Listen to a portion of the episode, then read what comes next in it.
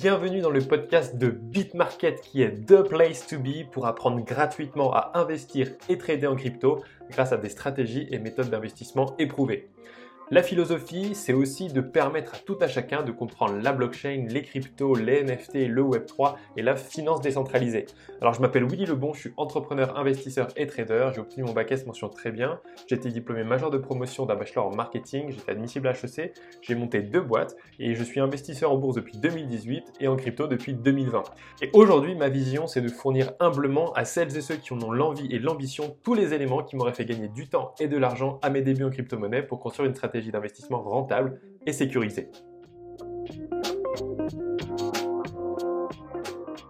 Cher investisseur, je suis très heureux de te retrouver pour cette 11e édition de BitMarket parmi les 9032 autres investisseurs du club. Pour cette édition, tu vas avoir besoin de faire appel à ta mémoire, notamment sur l'analyse technique et l'analyse fondamentale. Parce qu'aujourd'hui, on va étudier deux autres méthodes d'analyse qui vont t'aider considérablement dans tes décisions d'investissement, à savoir l'analyse du sentiment et l'analyse on-chain. Et coupler tes analyses fondamentales et tes analyses techniques avec ces deux nouvelles méthodes te donnera un avantage compétitif énorme sur le reste des investisseurs pour anticiper tous les mouvements majeurs de marché.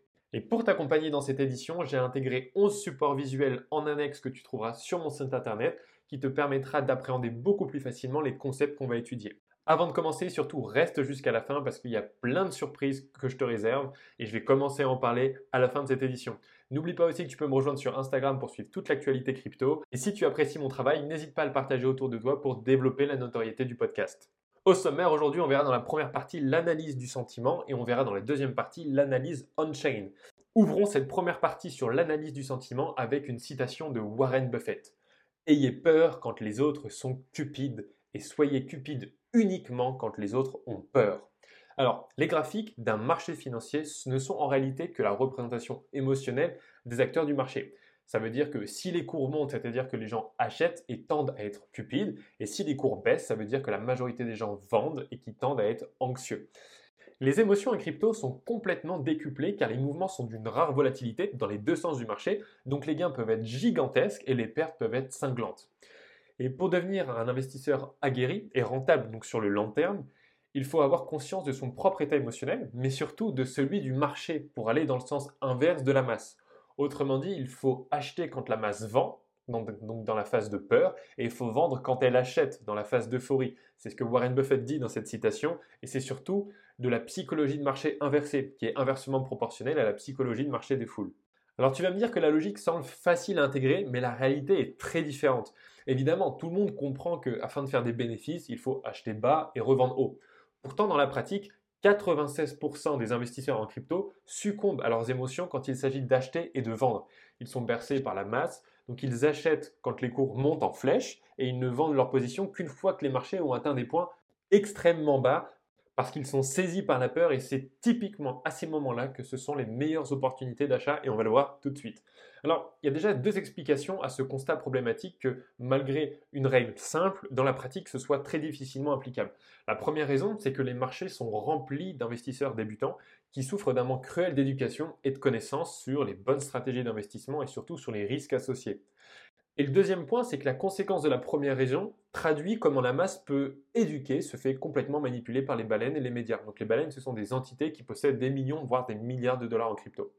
Et donc là, je vais t'expliquer, retiens bien, c'est hyper important. Voici comment les baleines travaillent de concert avec les médias pour s'enrichir en ruinant les débutants. Alors l'objectif des baleines, c'est de, susciter des émotions fortes chez les investisseurs pour les pousser à prendre des décisions opposées aux leurs on va distinguer deux choses, le marché haussier et le marché baissier. Alors en marché haussier, les baleines veulent vendre pour prendre des bénéfices. Et pour ne pas faire chuter les cours, elles doivent s'assurer qu'il y a assez d'acheteurs en face pour absorber leurs ordres de vente. Ça s'appelle la liquidité. Donc pour augmenter le nombre d'acheteurs, les baleines vont collaborer avec les médias de masse pour pousser des nouvelles très positives, contribuant à faire grimper l'euphorie, mais surtout amenant de nouveaux investisseurs dans le marché qui tombent dans le piège et achètent à l'instant où les baleines commencent à vendre. Et donc les nouveaux entrants se retrouvent très vite en position perdante, mais ne vendent jamais tout de suite parce qu'ils attendent le crash final avant de couper leurs pertes, parce qu'évidemment ils ne sont pas éduqués financièrement et ils ne savent pas dans quelle phase du marché ils se trouvent au moment où ils sont rentrés. Et donc, de manière analogue, on a la même situation en marché baissier. Parce qu'en marché baissier, les baleines veulent acheter pour accumuler des cryptos à un excellent prix. Et pour ne pas faire augmenter trop rapidement les cours, elles doivent s'assurer qu'il y a assez de vendeurs en face pour absorber leurs ordres d'achat. Évidemment, ça s'appelle aussi la liquidité. Donc pour augmenter le nombre de vendeurs, les baleines vont également collaborer avec les médias de masse pour pousser des nouvelles très négatives contribuant à faire grimper l'anxiété, donc les ventes. Et donc ces nouvelles négatives qui sont là pour exacerber la peur sur le marché, elles sont appelées le FUD, donc F-U-D, qui veut dire Fear, Uncertainty and Doubt. Et par exemple, en juillet 2021, la Chine annonçait bannir les cryptos, et pour la énième fois. Et donc le Bitcoin, à cet instant, valait 34 000 dollars. Et après cette nouvelle, les cours ont chuté à 28 700 dollars, donc presque 6 000 dollars de perte. Et dès le mois de septembre, donc quelques mois après, le Bitcoin valait déjà 53 000 dollars et en novembre, il valait 69 000 dollars. Donc tu comprends bien que malgré les nouvelles très négatives qu'on a poussées dans la presse, c'était purement de la manipulation des foules parce qu'en fait, les baleines ont accumulé entre 28 000 et 30 000 dollars. Pour résumer ce que je viens de t'expliquer, je t'ai inséré un graphique en annexe, donc n'hésite pas à aller le voir. Il retrace la psychologie des foules en fonction de l'évolution des cours. Et donc ce graphique qui révèle les secrets des baleines a été appelé la feuille de triche de Wall Street. Donc vraiment, je t'amène à, le regarder. Il est hyper pertinent. Et en complément du graphique, je vais te donner les 6 étapes psychologiques d'un marché haussier et les 8 étapes psychologiques d'un marché baissier. Donc on va commencer par le marché haussier. La première étape dans un marché haussier, c'est la méfiance. Parce que suite au précédent marché baissier, les nouveaux signes de hausse ne sont vraiment pas considérés comme plausibles. Ensuite, en deuxième, on a l'espoir qui arrive. Parce que la hausse s'est poursuivie et certains commencent à croire à un réel retournement de marché. La troisième étape, c'est l'optimisme, parce que les prix continuent de monter. La quatrième étape, c'est la croyance, parce que donc à ce moment-là, les investisseurs commencent petit à petit à prendre le train en marche parce que la hausse paraît solide et surtout là pour rester. La cinquième étape, c'est l'excitation. Donc le sentiment devient très haussier. Chacun commence à dire j'ai gagné X en Y temps, je suis un super génie. Et la sixième phase, c'est la dernière, c'est la phase d'euphorie. Et là, il n'y a plus rien de rationnel. Les investisseurs projettent combien ils, peuvent gagner, par rapport à leur précédent coût, ils ne prennent pas de profit et ils pensent que les prix vont monter encore beaucoup plus haut. Et donc à, à ce moment-là, ils ne le savent pas encore que le marché va se retourner. Et donc là, on rentre dans un marché baissier. Et la première étape du marché baissier, ça va être l'état d'esprit de complaisance. C'est-à-dire que les investisseurs croient que la baisse rapide qui vient de se passer est uniquement une correction de marché temporaire avant de remonter au-delà des sommets précédents. La deuxième étape, ça va être l'anxiété, parce que là, l'inquiétude va commencer à grandir au fur et à mesure que les cours chutent. La troisième étape psychologique, ça va être le déni. Donc là, les investisseurs vont refuser de vendre à perte parce qu'ils estiment que leurs cryptos ont des fondamentaux solides et que c'est qu'une question de temps avant qu'il se passe une remontée vraiment phénoménale. Ensuite, il y a le quatrième état d'esprit, celui-là, c'est la panique. Donc là, c'est la débandade. Les, les, investisseurs pensent que les cours ont atteint des seuils beaucoup trop bas et donc ils commencent à vendre pour essayer de préserver le peu de capital qui reste. La cinquième phase qui s'ensuit, c'est la phase de capitulation. C'est-à-dire que les derniers irréductibles qui n'avaient pas encore vendu, ils finissent par vendre, donc par capituler. Et donc là, ils vendent à perte avec des pertes qui sont vraiment colossales. On parle de 80 à 90% de pertes. Et ensuite, il reste trois phases.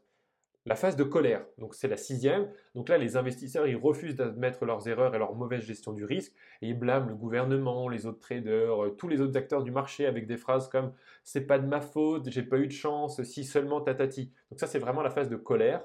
Ensuite, on a la phase de dépression parce qu'après cette phase de colère, il y a un peu d'introspection et donc là, l'introspection des erreurs passées commence à faire surgir des regrets profonds et c'est à cet instant précis que c'est le meilleur moment pour rafler des cryptos solides à prix d'or. Parce qu'ensuite, la, la seule phase qui suit, c'est la phase de méfiance, et c'est exactement la même phase avec laquelle on commence le cycle précédent, parce que la, méfiance, c'est suite au marché baissier, les nouveaux signes de hausse arrivent, mais ils ne, ils ne sont pas considérés comme plausibles encore parce qu'ils sont encore trop faibles. Et donc à ce moment-là, le cycle recommence. Donc en fait, ces étapes, elles peuvent sembler super simples, compréhensibles et évitables mais pour les avoir vécues moi-même à mes débuts, elles sont complètement réelles. Et après introspection et bien des douleurs, ça je vous le garantis, on se rend compte vraiment à quel point on a été irrationnel et complètement déconnecté des réalités. Et donc l'apprentissage à la dure, c'est ultra formateur. Et si tu peux gagner du temps et de l'argent en apprenant de mes erreurs passées, j'en serais vraiment super heureux. Donc maintenant, il y a trois outils gratuits à utiliser pour suivre le sentiment de marché et donc évidemment pour suivre toute la psychologie qu'on vient de voir. Le premier outil, ça va être le Fear and Greed Index. Donc, je t'ai mis un lien pour que tu puisses y aller sur mon site internet. Donc la première version de cet indicateur, que tu trouveras en annexe 2, elle est déterminée selon cinq variables. La première, c'est la volatilité quotidienne. Ensuite, on a le volume de marché, le sentiment sur les réseaux sociaux, la dominance du Bitcoin et le nombre de recherches Bitcoin sur Internet. Et l'ensemble de ces données, ça donne une note comprise entre 0, qui est la peur extrême, et 100, qui est l'euphorie extrême. Par contre, attention, parce que cet indicateur n'indique pas des points ni des points bas de marché, mais seulement l'évolution du sentiment. Et ensuite, il y a une deuxième version à cet indicateur que tu trouveras en annexe 3, qui est déterminé sur les mêmes variables, mais qui montre un graphique sous une forme différente, malgré qu'il soit toujours gradué de 0 à 100. Donc sur ce graphique-là, au-dessus de 70, c'est une zone d'euphorie, et en dessous de 30, c'est une zone de peur. Mais attention encore une fois, cet indicateur peut rester plusieurs semaines dans une de ces zones, c'est-à-dire sous 30 ou au-dessus de 70. Donc la bonne interprétation à avoir quand tu regardes cet indicateur, c'est celle-là. C'est plus le sentiment est bloqué longtemps dans une zone, plus la probabilité de changement de direction augmente. Ça veut dire que si ça fait trois semaines que le Bitcoin est bloqué au-dessus de 70 dans la zone d'euphorie, bah plus le temps passe, plus il y a une probabilité importante que ça se retourne et qu'on passe en dessous de 70 et qu'on arrive dans un marché baissier. Le deuxième indicateur à regarder, ça va être le Bull and Bear Index. Donc ça, je t'ai mis encore une fois le lien pour que tu puisses aller voir ce site internet. Donc c'est un indicateur qui est très pertinent et qui est étalonné de 0, qui est le sentiment très baissier, jusqu'à 1, qui est le sentiment très haussier. Et donc, grâce à des algorithmes, cet indicateur va scanner les mots sur les réseaux sociaux, notamment sur Twitter et Reddit, auxquels il va associer des notes d'émotion. Et donc, grâce à cet outil de pointage, on va obtenir un sentiment de marché ultra précis en temps direct. Donc, si tu veux voir à quoi ça ressemble, il y a le site internet. Et en même temps, en annexe 4, je t'ai mis une, capture d'écran. Et ensuite, le dernier outil pour regarder un petit peu quelle est la tendance du marché d'un point de vue du sentiment, ça va être Google Trend. Alors, je t'ai également mis un lien pour que tu ailles. Et cet outil, en fait, il te permet de mesurer combien de fois un mot est recherché sur Google par zone géographique et surtout en comparaison à d'autres périodes. Et donc, il est souvent précurseur dans des retournements brutaux de marché. Et donc là, je t'ai mis ça en annexe 5 pour que tu puisses regarder. Passons désormais à la partie 2, l'analyse on-chain. Alors, l'analyse on-chain, ça signifie analyser les mouvements qui sont exécutés sur la blockchain en temps réel. Et c'est d'une pertinence absolument fantastique parce que la blockchain, c'est 100% transparent. Donc tu peux voir les flux de capitaux des baleines et en tirer des conclusions sur les décisions à prendre sur ton propre portefeuille. Tout est dévoilé au grand jour. Et ça, c'est génial parce que contrairement au marché action en bourse, tout est caché et personne ne sait quelle est la stratégie des baleines. Alors que là, grâce à la blockchain, on voit tous les mouvements. Et là, il y a deux outils qui sont payants et malheureusement assez chers pour visualiser tous ces mouvements sur la blockchain. Il y en a un qui s'appelle Glassnode et l'autre qui s'appelle CryptoQuant. Néanmoins, rassure-toi, il existe une astuce gratuite pour obtenir les mêmes graphiques qui sont publiés sur ces outils. Il suffit d'aller sur Twitter et de, faire une recherche dans la barre de recherche avec le nom des graphiques que tu convoites évidemment parce que certaines personnes les partagent publiquement gratuitement à leur audience. Je vais te mettre les noms des graphiques juste un petit peu après. Et un autre truc que tu peux faire, c'est de suivre Glassnode et CryptoQuant sur les réseaux sociaux et notamment sur YouTube parce qu'ils publient régulièrement gratuitement des rapports de marché avec les données mises à jour. Attention, il faut bien comprendre que les données qu'ils transmettent ne sont pas des certitudes de marché, mais ce sont des tendances qui, combinées à l'analyse technique fondamentale et l'analyse du sentiment, doivent aiguiller sur les décisions à prendre. D'ailleurs, petit rappel important, les baleines, c'est elles qui influent sur la tendance long terme des cours, tandis que sur le court terme, ce sont uniquement les spéculateurs qui influent sur la tendance.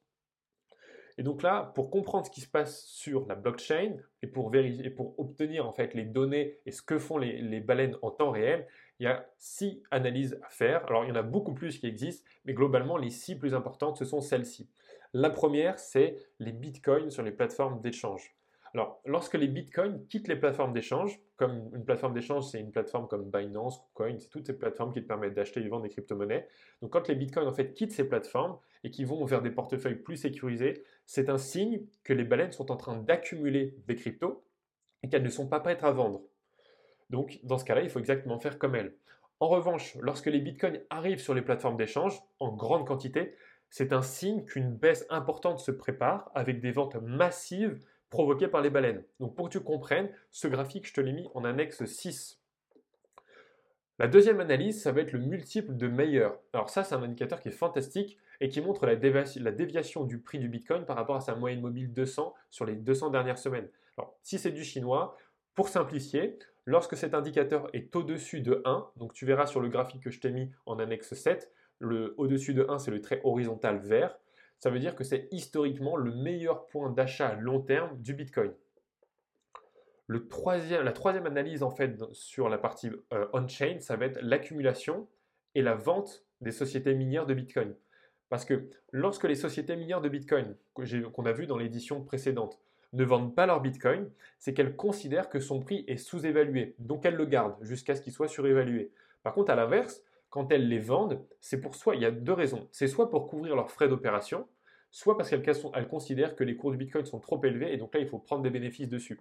Donc pour que tu comprennes comment ça fonctionne d'un point, de vue blockchain, je t'ai inséré le graphique en annexe 8. Autre information d'importance sur ce thème, lorsque les sociétés minières débranchent une partie de leurs mineurs, c'est-à-dire que littéralement elles les débranchent, ça veut dire, en tout cas c'est un signe que le cours du Bitcoin actuel trop faible pour qu'ils puissent rentabiliser leur coût d'électricité sur leur machine. Et donc ça, ce sont d'excellents indicateurs d'achat à long terme. D'ailleurs, actuellement, certaines sociétés de minage ont débranché plusieurs de leurs machines. Et c'est une info secrète que seule la communauté Bitmarket obtiendra en exclusivité. La quatrième analyse on-chain que, que, tu peux faire, c'est le NPUL, donc le Net Unrealized Profit Loss. Alors celui-là, c'est un indicateur que j'ai déjà présenté dans une autre édition. En fait, tout simplement, il mesure le montant de gains et de pertes qui n'ont pas été réalisés sur le marché. Alors, non réalisés, ça signifie que les investisseurs ont fait des gains importants qui n'ont pas encore vendu. Donc tout ce bénéfice, il est virtuel. On appelle ça des gains latents. évidemment, ça marche de la même manière à la vente. Et donc quand le niveau de gain latent excède 0,75, donc sur le graphique que je t'ai mis en annexe 9, c'est la zone en bleu, c'est une indication très précise que le marché commence à être fortement euphorique et qu'on approche d'un point haut. A l'inverse, en rose sur le graphique, l'indicateur montre également quand nous sommes proches d'un point bas de marché dans la zone de capitulation. La cinquième analyse on-chain à faire, ça va être le changement de position nette des investisseurs long terme. Alors, cet indicateur est ultra pertinent parce qu'il montre à quel moment les baleines commencent à distribuer, ça veut dire vendre, et à quel moment elles commencent à accumuler, ça veut dire acheter. Donc, il indique clairement quand le changement drastique de stratégie des baleines s'opère. Grâce à cet indicateur, tu peux te rendre compte que lorsque les mauvaises nouvelles sont publiées dans les médias, ça correspond exactement au moment où les baleines ont arrêté de distribuer pour commencer à accumuler des cryptos. Et inversement, quand tu vois des bonnes nouvelles dans les médias, ça correspond exactement au moment où les baleines n'accumulent plus et commencent à distribuer. Donc pour que tu comprennes cette analyse, je t'ai mis le graphique en annexe 10. Et enfin, le dernier point de l'analyse on-chain qui est véritablement incroyable, ça va être le taux de financement, qu'on appelle en anglais le funding rate. Alors, le taux de financement, c'est la commission qui va être payée par ceux qui tradent sur les marchés dérivés. Donc, les marchés dérivés, c'est un peu technique, mais globalement, quand tu es en longue, en position longue, ça veut dire que tu es en position d'achat, et quand tu es en position short, ça veut dire que tu es en position de vente. Donc, en clair, si le taux de financement est positif, c'est qu'il y a plus de, de spéculateurs qui parient à la hausse qu'à la baisse, et donc inversement. Donc, la conséquence d'un taux de financement positif, c'est que ceux qui parient à la hausse paient les frais de commission de ceux qui shortent et inversement en cas de taux de financement négatif. Donc, pour interpréter cette donnée et que ce soit vraiment clair, il faut comprendre que plus le taux de financement est élevé, plus les frais pour les acheteurs vont être élevés en proportion. Donc, sur les montants gérés par les baleines, ça représente des commissions énormissimes. Par conséquent, lorsque les taux deviennent trop élevés, c'est une incitation directe pour les baleines de changer de stratégie et de commencer à shorter le marché pour économiser des commissions et surtout pour piéger tous ceux qui continuent de parier à la hausse. Et évidemment, ça fonctionne de la même manière à l'inverse. Donc, pour résumer cette partie, s'il y a un taux de financement élevé, ça annonce un retournement baissier à venir. Et si on a un taux de financement faible, ça annonce un, retournement haussier à venir. Et donc, tu verras, pour comprendre davantage ce concept, tu verras le graphique en annexe 11. Alors, en synthèse de cette édition, l'objectif des quatre méthodes d'analyse qu'on a vues dans le passé et aujourd'hui, donc l'analyse fondamentale, technique, l'analyse du sentiment et l'analyse on-chain, c'est de construire un système d'investissement qui repose sur une combinaison de toutes ces stratégies pour prendre des décisions financières qui soient éclairées et surtout qui soient personnelles par rapport à ton profil d'investisseur. Ensuite, il faut acheter quand la masse vend, donc dans la partie de la peur, et il faut vendre quand elle achète, donc dans la partie euphorique. C'est ce qu'on appelle la psychologie de marché inversée, qui est évidemment inversement proportionnelle à la psychologie des foules. Ensuite, les baleines collaborent avec les médias pour manipuler les cours. Donc leur objectif, c'est de susciter des émotions fortes, donc alternativement de la peur et de l'euphorie, chez les investisseurs pour les pousser à prendre des décisions opposées aux leurs. Et c'est pour cette raison que si tout le monde s'attend à un scénario, donc si la masse s'attend à un scénario, il ne se produira jamais. Il faut toujours suivre ceux qui ont le pouvoir en faisant l'inverse de ce qu'ils disent publiquement. Ensuite, utilise la feuille de triche de Wall Street, donc c'était ce que je t'ai mis en annexe 1, pour identifier la zone de marché dans laquelle tu te trouves actuellement et pour prendre des décisions en conséquence. Ensuite, utilise le Fear and Greed Index, le Bull Bear Index ainsi que Google Trend pour mesurer le sentiment de marché et prendre des décisions avisées après tes déductions analytiques. Et enfin, utilise l'analyse on-chain pour espionner les flux de capitaux des baleines et pour copier leur stratégie en fonction de leurs mouvements grâce aux six graphiques détaillés que je t'ai mis dans les annexes. Donc, maintenant, partie hyper importante. Maintenant, sois vraiment attentif. Je te réserve une surprise de taille qui sera évidemment gratuite et qui va sortir très prochainement et qui te permettra d'avoir de nombreux avantages financiers. Je ne veux pas t'en dire plus. Tout ce que je peux dire, c'est de suivre attentivement les prochaines newsletters. Et notamment dans les prochaines newsletters, je ferai des cas pratiques, notamment des analyses fondamentales et techniques de projets crypto pour que tu vois dans la pratique comment ça fonctionne. Et je ferai aussi des éditions tuto, donc pour détailler comment on investit de A à Z, étape par étape, donc sur quelle plateforme, comment on s'inscrit, les montants, à, investir, les bons portefeuilles, les bonnes cryptos, les bons timings, etc. Donc on va, je vais axer davantage sur la pratique, même si évidemment il y aura plein d'autres sujets que je vais traiter, comme la finance décentralisée pour créer des revenus alternatifs, etc. Donc reste bien connecté sur les prochaines semaines dans la newsletter parce qu'il y a de superbes opportunités pour toi qui vont arriver.